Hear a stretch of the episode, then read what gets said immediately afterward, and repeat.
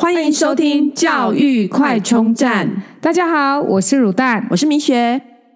小孩睡得好，读书没烦恼。那个小孩的睡眠啊，真的是从小时候就是有的，真的是会很担心，因为常常就是小孩不肯睡，不想睡，但、啊、跑跑起来这样子。对啊，家长哦，有可不可以一觉到天亮，取决于小孩乖不乖。好，有没有好睡？然后为了我们要有好的睡眠，所以我们一定要就是先把小孩子的睡眠搞好。对，你们家是好睡的还是不好睡的？我们家，我们家是不好睡一年呢、欸。哦，真的、哦？对。那你应该有很多法宝哦，因为会想尽各种办法这样。没有哎、欸，那个那时候。就是唯一的法宝，就是爸爸一直摇摇摇摇到他睡觉哎，所以这个法宝很烂吧？这个我们等一下再来讨论。好那我们今天呢，特地又请教了我们小熊医师，想问一下这个小儿科医师小熊医师哦，小孩子应该要睡多久才算睡眠充足呢？哎哎，大家好，两位主持人好。呃，关于小孩子睡眠时间，一般是建议婴幼儿大概是差不多十二到十五小时，啊，学童大概就是国小、国中，至少是希望大概八到十个小时左右，这样才是一个充足的睡眠时间。哦，那小朋友如果睡眠不足会有什么影响啊？哦，最简单就是。会长不高啊，因为希望说他能够在晚上十点以前睡觉，这样生长激素才会分泌的够啊。另外就是如果说睡眠不足，可能会容易生气啊，容易发脾气啊，学习会不好啊，成绩会不好啊，或者是容易会对家长发脾气 这样子。原来这些现象好像我们家小孩都有，我偷笑，对，我们家也有。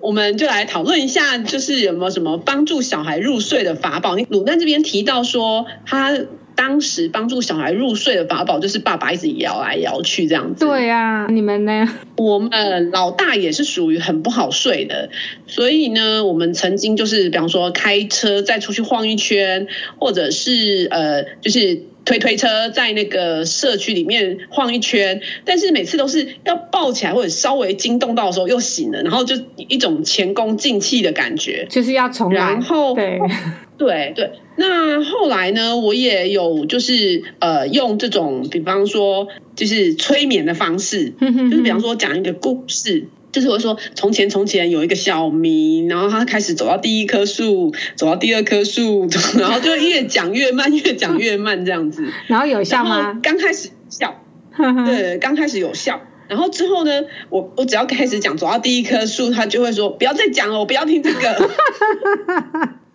因为他已经腻了。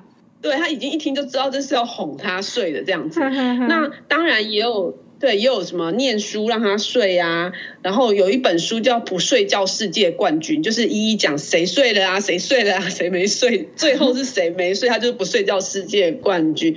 那我们家小孩永远都是不睡觉世界冠军，哇，真的太可怕了！我相信这应该是很多家长的痛苦，因为这是一个阶段一个阶段，有一些。就是小朋友很好，就是当他婴儿期很好睡，但是也不代表他上幼儿园的时候就会好睡，所以不同阶段应该有不同阶段的痛苦，然后这个方法应该也是都会随着他的年纪长大要有一点点变化。哎，真的是哎，我觉得像我们家呃老幺啊，就是以前。就是不太好睡的那一种，但是上了小学，不知道是小学太累，上小学以后就开始秒睡。哇，所以真的真的不是说一套方法可以全部的小孩都可以适用，所以真的是，嗯，不知道听众可不可以给我们留言，看他们家是什么种什么款的，然后要怎么治疗，然后让大家刷一排那个留言，真期待。对对对。嗯，另外呢，还有就是我们到后来就是达成一个共识，反正你就是要有规律的做法，规律的时间，反正几点到了就是灯关掉。是我发现灯关掉就是最终的办法，这样先灯关掉，然后呃，就是但是但是我觉得光线还是要小孩可以接受的，因为有的小孩习惯要灯全暗，有的小孩习惯就是一定要有留灯，不然他会害怕什么。那像我们。全家睡在一起的那种，就是要取得一个平衡，先留一盏灯，最后再关什么之类的这样子。对，但有阶段性的，就是你对，而且小孩就是一定要看到家长你陪着他一起睡，就是你不可能就是哄小孩睡，然后自己起来之后，小孩会跟着起来。对，而且他们都会先假装睡，我们家的都很贼哦，都会先装睡，然后确定我睡着了，他再睡。然后如果我没睡着，我爬起来做任何事情，他就说：“你看，你又没睡了。”然后那种感觉就是又来了，又要重来了。对，因为他长大了，所以他的睡眠时间跟小时候就不一样。所以这样子，呃，可能大家都会有不同的睡眠法宝这样子。那以前小时候我记得有买过那个小海马，我跟你讲那。小海马没有用 啊，对，那个小有那个我有买，对，但是我觉得那个真的是因人而异。我们家对那个完全无感，哎，我们也是想说这是睡眠法宝，大家都这么讲，然后结果我们根本。他只有用一次，然后就不用了，这样子。对，而且我们还嫌，我们还嫌，我们小孩嫌弃他怎么这么丑。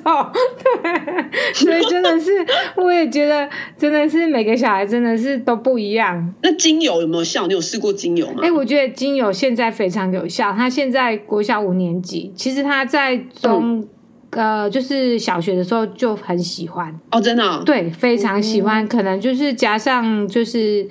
就是按摩，我觉得可能就有运动，可能真的都会有酸肩膀啊，或是就是一些呃，其实精油他真的非常喜欢，所以我真的觉得不同阶段真的有不同的那个方法。哦，哦，原来精油有，我们好像还没试过，哎，好像以前曾试曾经试过一小段，但是好像。还好，可能是用的精油不同吧。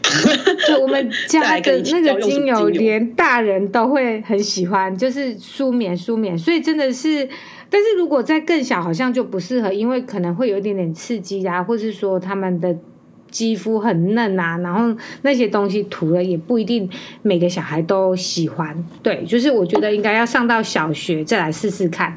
所以你的精油是涂在身上，不是那种熏香的那一种？不是，我是就是有一点就是会搭配，就是因为它。就是有在运动，所以它会有酸痛的部分，所以就是搭配，然后睡前的一个按摩这样子。哦，所以小朋友是喜欢。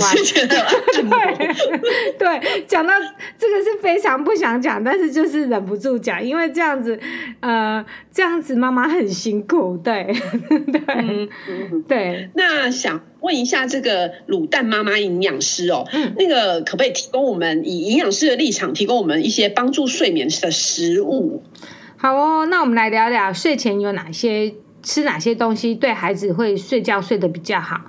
第一个，我们就会聊到色氨酸哦。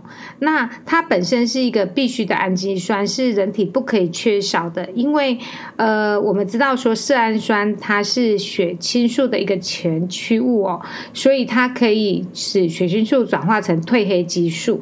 那我们刚刚提到什么是血清素啊？对，我们因为我这个。社会组的搞不懂哦，其实我们就简单来讲一下，就是说血清素跟褪黑激素跟睡眠之间的关系哦。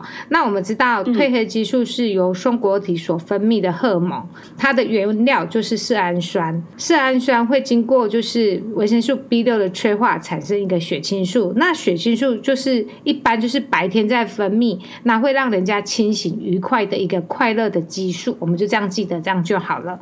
那它就是。在白天量会比较多，那你白天分泌的多，到了晚上的时候就会换到褪黑激素登场，然后褪黑激素开始大量的分泌，可以让人人哦，就是可以想要睡觉，也就是刚刚有讲到一个灯光的调控。为什么说晚上要制造一个很好的睡觉的气氛，要把窗帘关上，或是说有一些有时差工作，譬如说白天，那他因为他可能是。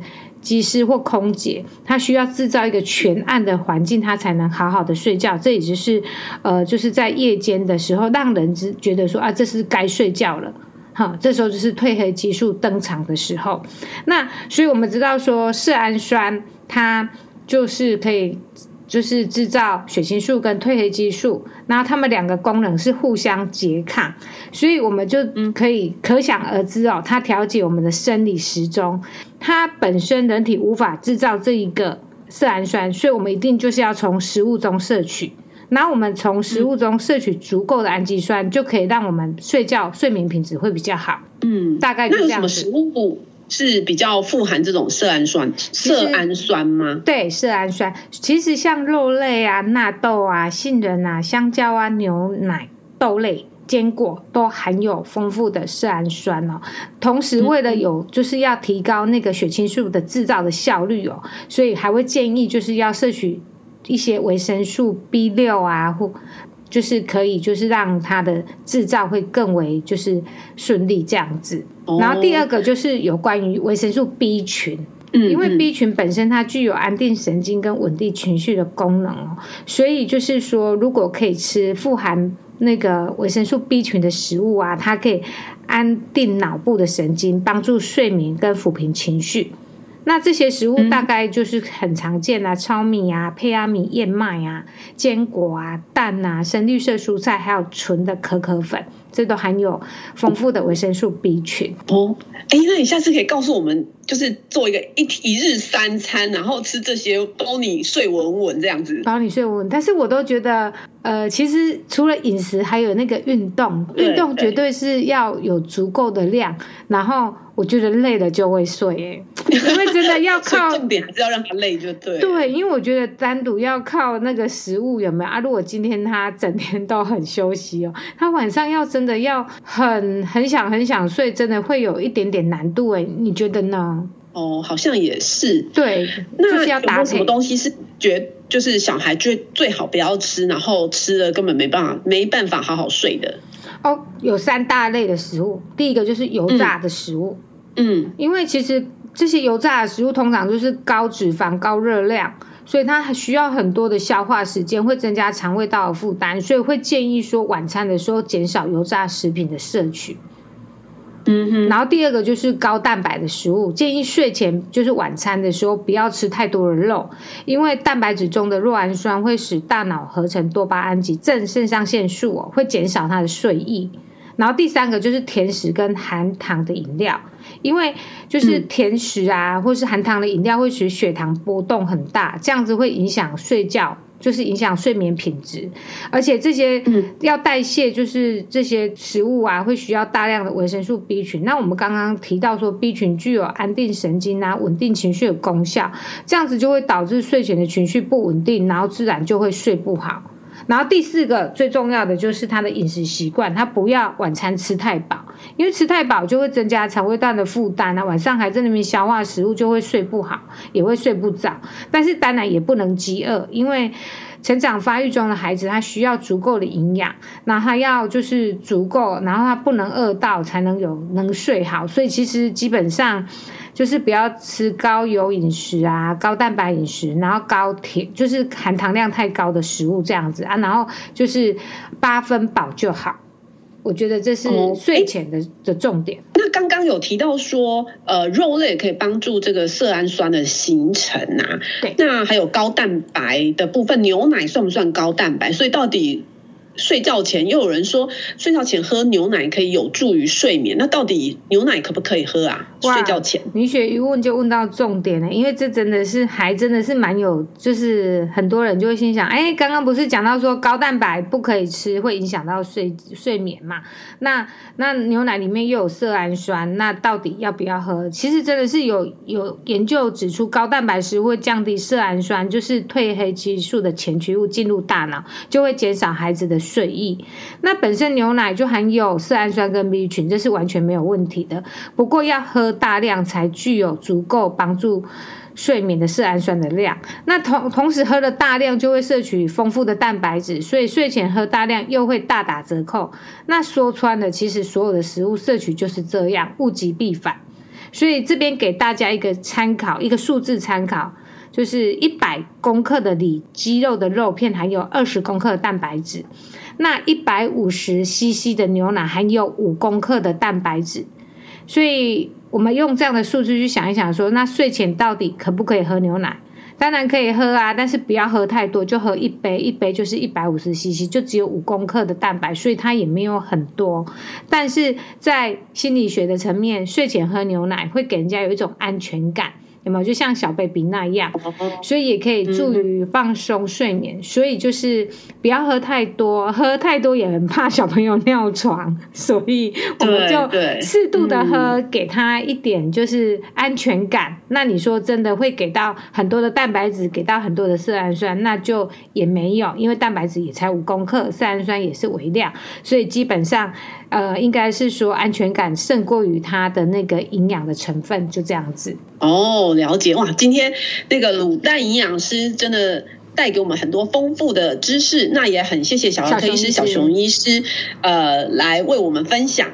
那今天呃就到这边，祝福各位家长们，小孩通通睡得好，读书完全没烦恼。对啊，然后记得来刷一排留言哦。如果你喜欢我们的节目，记得订阅并持续收听我们的节目，也欢迎大家到我们的粉丝专业留言与分享哦。